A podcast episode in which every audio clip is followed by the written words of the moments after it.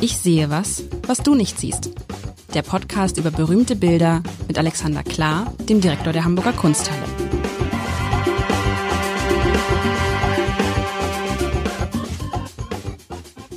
Herzlich willkommen. Mein Name ist Lars Heider und ich rede etwas leiser, weil wir in geheimnisvollen Wochen, in geheimnisvoller Mission vor einer Woche Adolf Menzel ein Bild, ein mysteriöses Bild. Und ich frage Alexander dich jetzt nicht, ob du schon rausgekriegt hast, welche ähm, Köpfe dort zu sehen waren. Du hast ja gesagt, du willst dir mal ein halbes Jahr Zeit nehmen, um diese ganzen genau. Köpfe zu entschlüsseln. Aber du hast auch gesagt vor einer Woche, du bringst ein weiteres geheimnisvolles Bild mit.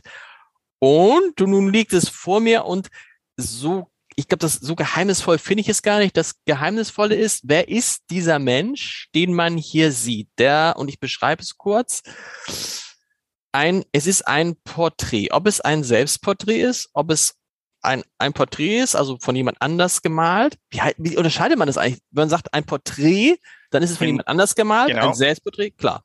Ja. Es ist gemalt mit was? Mit Tinte? Mit, äh, mit kurz überlegen, Feder?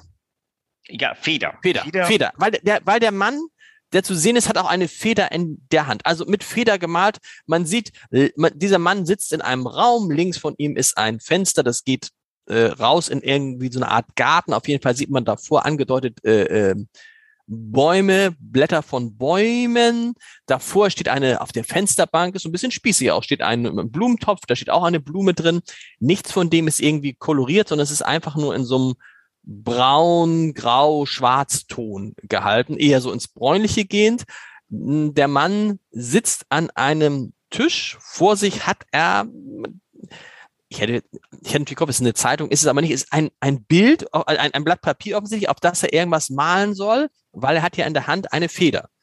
Und auf dem Bild sieht man auch so ein paar Striche, also hat schon irgendwas gemalt und irgendwie ist es, glaube ich, gerade so, dass er entweder keine Lust mehr hat oder dass er wahrscheinlich, dass er nachdenkt und überlegt, wie könnte dieses Bild jetzt weitergehen? Was mache ich als nächstes? Ähm, da habe ich übrigens eine schöne, kennst du den Matthias Matschke, diesen Schauspieler, den Hagen aus Pastewka? Mm -mm. Kennst du, du guckst ja zu. Äh, bekannter deutscher Schauspieler, auch großer Hörbuchvertoner, so, so, so wie Christoph Maria Herbst eigentlich so. Und mit denen hat, hat die, der hatte ich neulich äh, Gelegenheit zu sprechen über das Schreiben, weil der auch einen Roman geschrieben hat. Ein schöner Roman übrigens, Falschgeld heißt er. Und der sagte dann, das Schreiben sei eigentlich gar nicht so schwierig. Schreiben sei wie Angeln. Man würde einfach, müsste einfach nur die Angel auswerfen und abwarten. Und irgendwann würde was passieren. Und da muss ich jetzt gerade hier dran denken, vielleicht ist Malen auch wie Angeln. Vielleicht ist überhaupt Kunst wie Angeln. Man muss nur anfangen und dann vielleicht, passiert irgendwas. So. Vielleicht ist jeder kreative Prozess wie Angeln. Ja, das meine vielleicht ich. Ist Angeln kreativ? Oh mein. Nein, das glaube, aber das, aber das, ich habe schon, das, da kann man gleich drüber. Das, das fand ich so interessantes Bild, weil es alle, also alle Schriftsteller, Autoren, mit denen ich mal so spreche, die erzählen dir ja alle oder die meisten, dass sie, bevor sie anfangen zu schreiben, insbesondere wenn es Belletristik ist, gar keine Idee von dem haben, was sie machen, sondern mhm. dass es entsteht.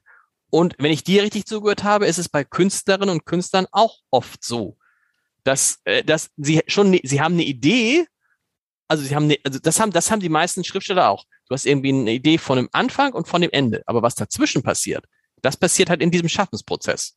Genau. Also ähm, eine Idee, ein Vorhaben, man, man möchte etwas, aber ähm, A, man weiß nicht genau, wie man es erreicht, oder man weiß vielleicht, welche Mittel man hat und, und B, man weiß nicht, wie es dann am Ende genau aussieht. Ich würde sagen, das ist ähm, äh, von Albert Oehlen habe ich mal gelernt, äh, gib, gib dir mal eine Regel und versuch sie zu befolgen und dann schau, ähm, ob die zu irgendwas führt. Und das Ergebnis wird dich vielleicht überraschen, vielleicht aber auch nicht, weil ähm, die Regel kommt ja aus dir und die Fähigkeit, es zu tun, kommt ja auch aus dir.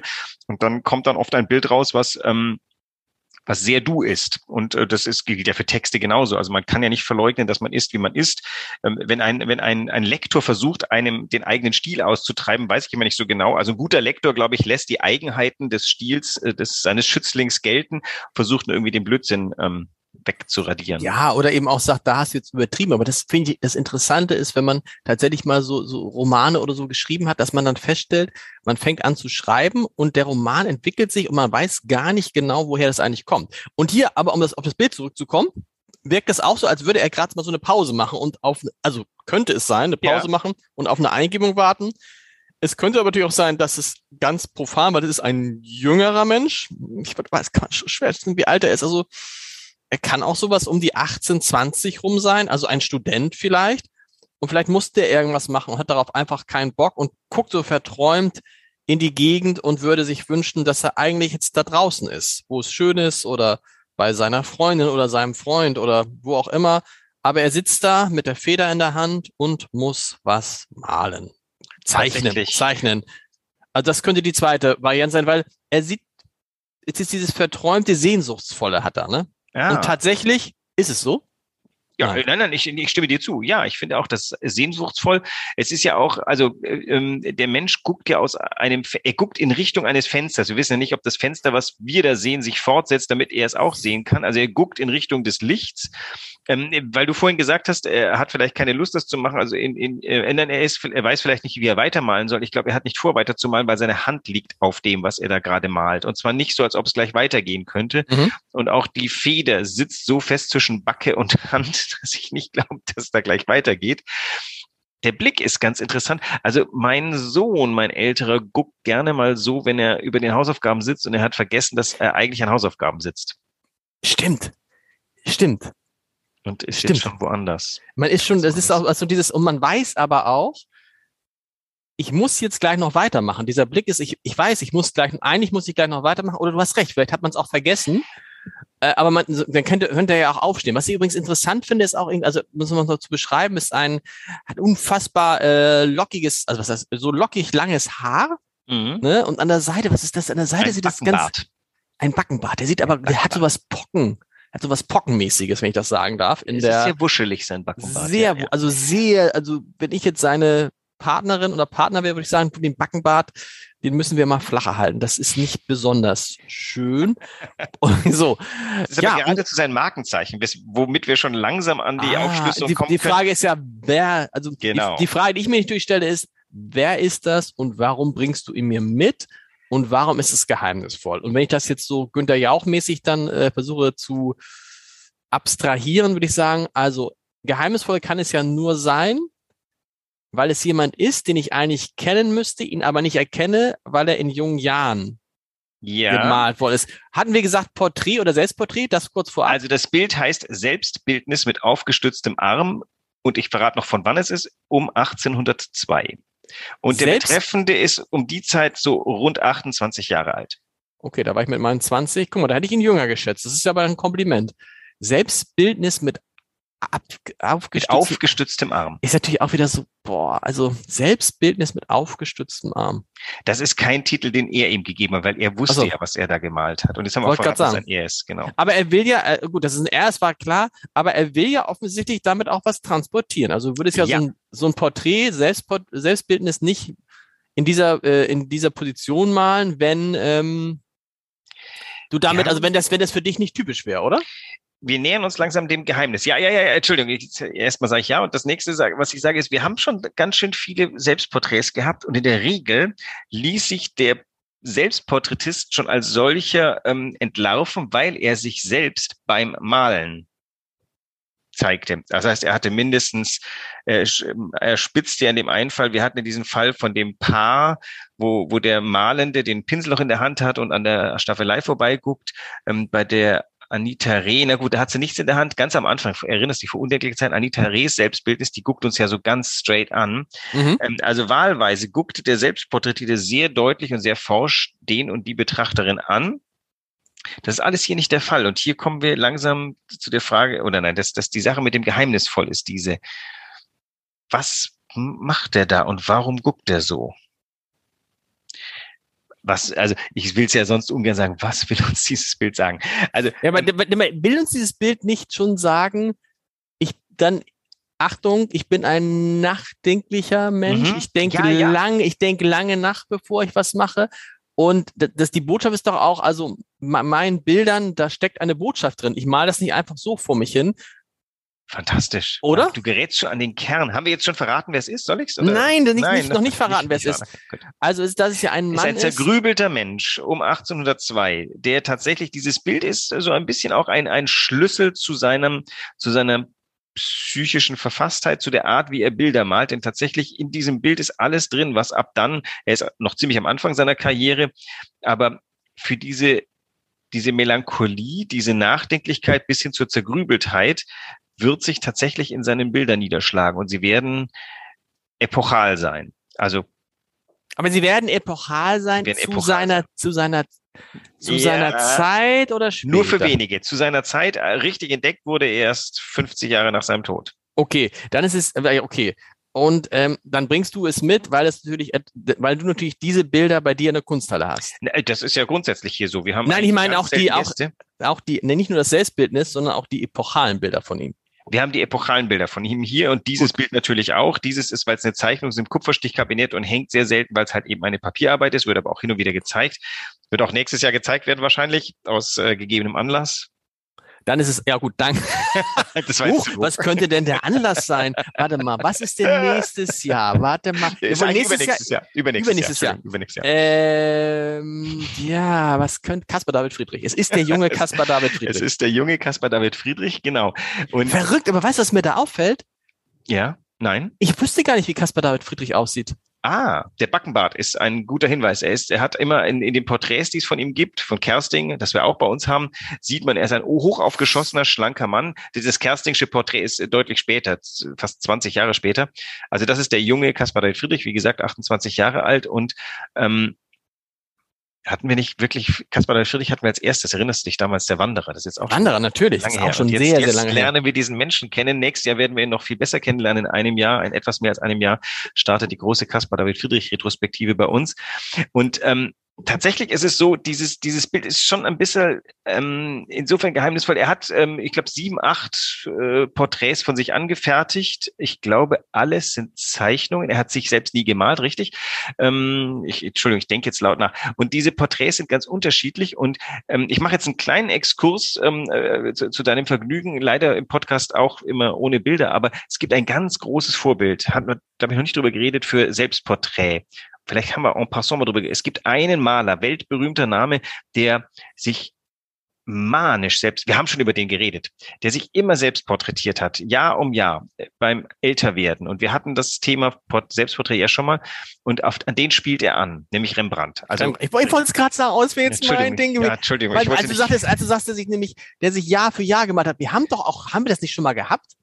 Ähm, ein, oder ein, Ein Rembrandt-Gemälde hatten wir, aber wir haben in der Kunst leider, leider keins seiner Selbstporträts, aber wir hatten im Zuge von Selbstporträtieren eben über die Frage, da hattest du damals gefragt, warum sollte ein Mensch sich selbst, warum sollte ein Künstler So sich selbst das. porträtieren? genau. Und sowas. ähm, die, die Antwort war damals wie heute, ähm, natürlich porträtiert sich der Künstler äh, weil er sich als Mensch für die Menschen betrachtet. Das, was wir eben nicht oft genug tun, nämlich mal in den Spiegel gucken, wenn wir das noch können, und uns mal genauer selbst wahrnehmen, das tut ja ein, ein Künstler mit einer ganz kritischen, das hat die Anita Reh getan, die sich da so ganz skeptisch gemalt hat und ihre Skepsis uns übertragen hat. Also er beschäftigt sich mit sich selber für uns alle, damit mal jemand sich mit uns beschäftigt hat. Und dieser Blick, jetzt äh, um das Geheimnisvolle, also es ist schon, dieser Blick ist unglaublich, oder? Weil du hast vorhin gesagt, melancholisch, aber es, er hat auch ein ganz gelindes Lächeln. Ich verstehe mal nicht, warum die Mona Lisa für ihr Lächeln gerühmt wird. Das ist total lächerlich, das Lächeln von Mona Lisa, wenn man das hier vergleicht. Du weißt gar nicht, der Mundwinkel geht weder nach oben noch nach unten. Eigentlich guckt er ein bisschen traurig, ein bisschen zerquält, aber Nein, nicht nur ein bisschen traurig. Also man, man kann sagen, er guckt jetzt verträumt. Ich finde dieses verträumt. Bild, was du von deinem Sohn erzählt hast, dieses, ach, ich muss Hausaufgaben machen, aber eigentlich wäre ich doch viel lieber draußen beim Fußball spielen oder überhaupt draußen. Aber ich muss ja. Und dann in diesem, in, weißt du, in diesem Zwischenstadium zwischen, ich bin eigentlich bei den Hausaufgaben, ich will eigentlich raus. Er ist in so einer Zwischenwelt, ne? Ja, genau. Und äh, wenn du nicht sagst, das ist so an dieses, hey, aufwachen, weitermachen. So, weißt du, was man manchmal auch hat, wenn man so aus dem Fenster guckt und sich dann verliert in seinen Betrachtungen. Ja.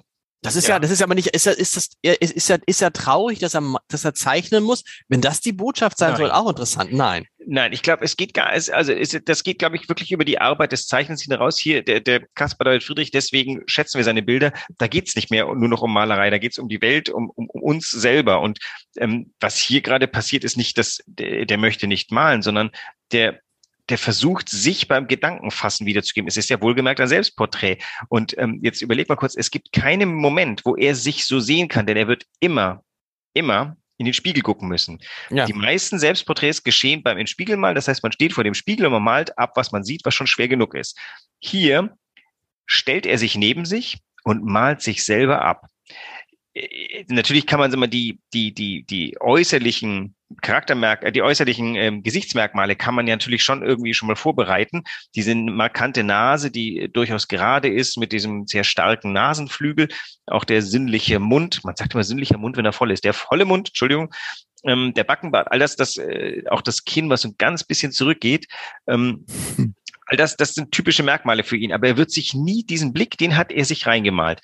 Und vielleicht erinnerst du dich noch, ähm, dieses Zitat von ihm hat mich so gebannt, dass ich es gleich beim ersten Mal losgeworden bin. Der Maler möge ja nicht malen, was er vor sich sieht, sondern was er in sich sieht.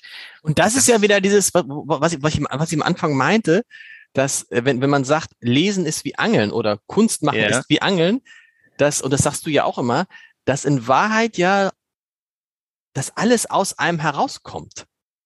Also die, äh, das, was man sieht, das, was man erlebt, ist etwas, ähm, was natürlich in diese Erfahrung, die man hat, mit einfließt, aber in Wahrheit kommt es aus einem heraus. Ja, äh, es ne? muss so geschehen. Es ist es muss, höhere weil, weil, befallen. Und, aber ist das der äh, Klaus-Peter Wolf, der der Krimi-Schriftsteller, den ich oft in diesem Song zitiere, hat mir mal gesagt, als ich ihn fragte, wie er es schafft, zwei Kriminalromane im Jahr zu schreiben ähm, die dann auch unglaublich erfolgreich sind mit einer Erstauflage von 800.000, ähm, hat er erzählt, dass es so sei, als ob jemand neben ihm stünde und ihm das diktieren würde. So. Die Muse. Die, ja, der, ja, der, die, nein, der, der, und das erzählen aber ganz viele Schriftsteller. Und vielleicht ist es hier genau dasselbe. Weißt du, dass du, dass du, du musst es gar nicht, also es gibt irgendeinen Teil in dir, der dir sagt, wie du es machen musst. Und deshalb musst du dich im Zweifel gar nicht im Spiegel sehen. Und mhm. vielleicht ist auch dieser, dieser, dieser Augenblick im wahrsten Sinne des Wortes, also der Blick der Augen, viel authentischer, als er wäre, wenn er ihn abmalen würde, wenn er ihn von außen sehen würde, genau. weil er beschreibt ihn von innen. Und vor allem diesen Blick, den kann jeder haben, der so verfasst ist wie er gerade. Äh, gerade weil du das noch gesagt hast. Ich denke, bei Texten ist mir aufgefallen, wenn ich genügend Startkapital mir erarbeitet habe. Das, der, der Start ist ja immer das Allerschwierigste, weil man hat nichts und dann beginnt man irgendwas anzusammeln. Sobald was da ist, ab einem Zeitpunkt X, ähm, keine Ahnung, der Text ist zu einem Drittel fertig, dann beginnt er äh, sich wirklich fast von selber zu schreiben und dann geht's schnell. Das heißt, äh, wenn ich versuche immer Texte zu timen, dann äh, weiß ich, ich brauche für die für die ersten, keine Ahnung, die ersten zwei Seiten, die ersten 2000 Zeichen äh, ewig. Aber wenn ich die 2000 geschafft habe, kann ich sagen, okay, in drei Wochen kann ich euch äh, die, die restlichen genau, 30.000. Ja, ja, wahrscheinlich, wahrscheinlich, genau, wahrscheinlich ist das so. Aber natürlich sammelt man auch im, im Laufe seines Lebens. Und wenn man dann was schreibt, zumindest wenn es fiktiv ist, und das ist Kunst ist ja ja, das kann man auch besprechen, ob Kunst eigentlich immer fiktiv was ist. ist nee. fiktiv, genau. Was ist fiktiv? Was ist fiktiv? Und das ist ja auch so die Frage, ist nicht in dem Moment erst, also gibt es dich nicht eigentlich auch erst in dem Moment, wo du zum Beispiel so ein Bild von dir malst? Mhm. Weil, ne, also, weil das ist ja die Frage, wer, wer, wer ist eigentlich Caspar David Friedrich? Wer ist eigentlich, eigentlich, eigentlich Alexander Klar, ne? Also, und dann, man, man vergewissert sich ja seiner selbst, indem man so ein Bild malt, zum Beispiel. Und dann ist jetzt klar, das bin ich, das ist Caspar David Friedrich. Egal, was ihr sagt. Jetzt können wir, jetzt sind wir wieder in dieser, äh, in der Gegend des Geheimnisvollen, nämlich die Frage, also was er ja hier darstellt, ist der Zweifel das, das ist, dieses Bild ist der gemalte Zweifel aus, äh, ausgedrückt in dem Ausdruck. Oh Gott, wie schrecklich ist das formuliert. Was ganz interessant ist, in, in, ich bin mir nicht sicher, man sieht ja über seinem Kopf etwas, was in meinen Augen ein Eselsohr ist. Allerdings gibt es nur die eine Seite davon. Ah. Ist das absichtlich gemalt oder das ist der Stoff dahinter, ne? Ja. Die, die, diese Rücken. Der sich so ein bisschen, der so ein bisschen, der so ein bisschen verknittert ist. ist. An der Stelle, wo es Stimmt. ist, ist es sowas von eindeutig und da auf der linken Seite, wo das Gegenstück wäre, das Weiße entlangläuft, könnte man wirklich fast das Gefühl haben, der hat sich noch einen Scherz erlaubt und sich hier ein großes Ohr drauf gemalt. Ein Hunde oder sowas. Stimmt, auf jeden Fall ist es, auf jeden Fall hätte es ihm auffallen müssen, als er das Bild gemalt hat, dass es so wirken könnte, ne? Genau. und hat dann aber vielleicht gesagt, ach, das ist eigentlich, also auch da wieder, vielleicht haben die höheren Wesen. Aber so im, im, Sinne von, im Sinne von du Esel, du, nee. Nein, aber ähm, also das Bild äh, hat ein Künstler gemalt, offensichtlich, denn er kann da schon malen und er will Künstler werden. Er ist schon Künstler geworden. Er hat ein bisschen an der Akademie gearbeitet, aber er ist jetzt ein schon professionell arbeitender Künstler, ausdauernd, viel zeichnend, unglaublich viel zeichnet. Und ähm, er malt seine, seine Zweifel oder andersrum, er malt vielleicht auch sich und die Methode, wie er zu seinen Bildern kommt, nämlich die Kontemplation. Denn das ist so auch die Art und Weise, wie er da sitzt, ist das Nachdenken, das vertiefte Nachdenken ähm, weil es ist ja weder traurig, also für melancholisch finde ich, ist es zu wenig traurig. Nee, melancholisch ist es nicht, das finde ich auch. Seine Bilder sind grundsätzlich, werden ja heute irgendwie schon äh, als potenziell melancholisch wahrgenommen, weil einsame Menschen oft sind, die einsame Eule auf dem Grabstein, der einsame Baum, also da, da wird schon immer rein interpretiert, dass er ein, er, er hatte biografisch durchaus Anlass und also ich habe irgendwo gelesen, dass es wohl nach heutiger, nach heutigen Maßstäben würde das äh, ein, ein, ein depressiver Mensch gewesen sein. Sein, ähm, sein Bruder ist äh, verunglückt, als er ihm, der im Eis eingebrochen war, zu Hilfe geeilt ist. Das heißt, er hat überlebt und äh, sein, ah. sein Bruder okay, ist dann, gestorben. Dann wäre aber, dann wäre aber jeder andere auch depressiv, oder? oder? Und ja, also und diese diese Grund, damals hieß es glaube ich melancholisch, weil es das Wort depressiv nicht gab. Also dass er melancholisch war, haben ihm seine Zeitgenossen und seine Freunde attestiert. Aber er hat ja im Endeffekt auch äh, das das floss dann in seine Kunst ein und seine Landschaften, die er malt, die die die die Städte, die er malt, sind immer am Horizont, weit weg, unerreichbar oder oder jedenfalls schwer zu erreichen. Die die Dinge, die Pferde, die auf den Wiesen rumhüpfen, immer ganz klein, wie, wie, wie traumwandlerisch. Und hier sitzt er und er sinnt diese Bilder und er malt sich beim Ersinnen dieser Bilder und was er uns sagt, Jetzt sind wir ja schon irgendwie so bei der Versuch, das, also ein Bild ist ja immer irgendwie eine Form von Geheimnis aus. Es ist super plakativ, ähm, das zu sehen, was da ist. Ähm, er sinnt und das Sinnen, das ist die Grundlage seiner Bilder. Das das, das nachdenklich traumwandlerische Ertasten der Möglichkeit eines Bildes im Kopf ertasten. Also das, mhm. wie lege ich das an? Wie komponiere ich das? Und das ist hier dargestellt. Und er hat das, also er hat ja sein Blatt vor sich. Das heißt, dieses Bild sagt in meinen Augen, so entstehen meine Bilder ja. im Kopf. Wichtigst ist quasi hier im Kopf entstehen. Die nicht, ähm, die sind da draußen da, aber das ist nur eine Vorlage, die nehme ich. Äh, als, und dann sieht man und und genau, das ist und das ist doch und dann ist das mit dem Angeln echt ein gutes Bild ne, von Herrn. Äh, weil man nicht weiß, Batschke. was man da, was da unter dem Wasser eigentlich alles ist. Deswegen nein, nein, weil du auch nicht, ne, weil du auch dieses dieses Gefühl Angeln heißt ja auch warten und irgendwie und keinen Plan haben. Genau und genau und und das ist ja wahrscheinlich ja. auch was kommt jetzt also ein Plan hat er ja raus, aber was kommt jetzt, wenn er wüsste, wenn er wüsste, was er malen würde, dann würde er jetzt ja einfach malen, malen, malen und würde nicht uns hinterlassen, ich denke viel darüber nach und es kommt aus mir heraus und es dauert halt auch, bis es rauskommt, offensichtlich. Ja, das erinnert, also ich, welcher, welcher berühmte österreichische Schriftsteller hat gesagt, äh, Schreiben ist äh, äh, 20 Prozent Inspiration und 80 Prozent äh, Transpiration. ähm, also äh, harte Arbeit ist, also du, du musst ja irgendwie, du musst dir was tun, damit es passiert. Also warten beim Schreiben äh, nützt nichts, weil dann schreibt sich nichts. Also das ist eher so, man sollte schreiben und dann muss man ganz viel Müll wegräumen. Das ist ja auch was, das zu den herzzerreißendsten Momenten gehört, ist, wenn ich mich von Textstellen trenne, die ich für sehr gut befunden habe, mit denen ich richtig zufrieden bin. Aber ich merke, dass sie in dem Kontext dessen, was ich hier gerade tue, ähm, äh, eine Themaverfehlung ist. Dann habe ich, ich habe so einen Müllordner, da tue ich besonders gelungene Textteile rein und freue mich an ihnen, aber die sind dann rausgesondert. Und wenn ich die ein Jahr später aufmache, denke ich, das braucht kein Mensch. Und äh, so ist das halt, du, du, äh, das ist ja wie bei Fotografen, das Editieren und Archivieren ist ja größer, mir ist ja mehr Arbeit als Fotografieren. Und er, er zeigt hier, was du tun musst. Du musst, um ein Bild zu malen, vor allem mal denken. Du kannst die Hand aufs Papier legen und malen tust später. Das geht dann schon.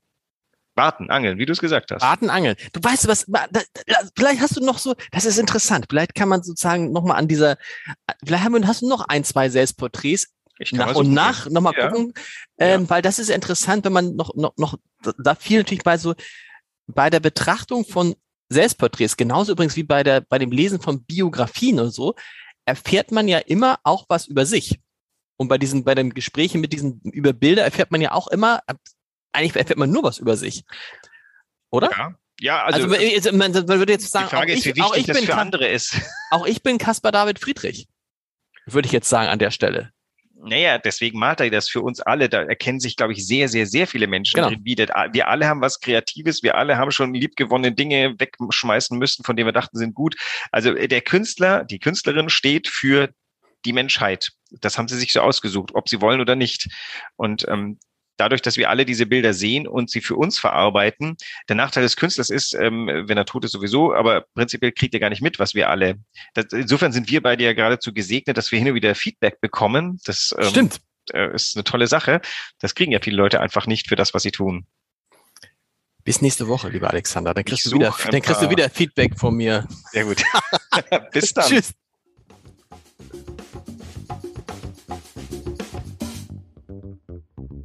Weitere Podcasts vom Hamburger Abendblatt finden Sie auf abendblatt.de slash podcast.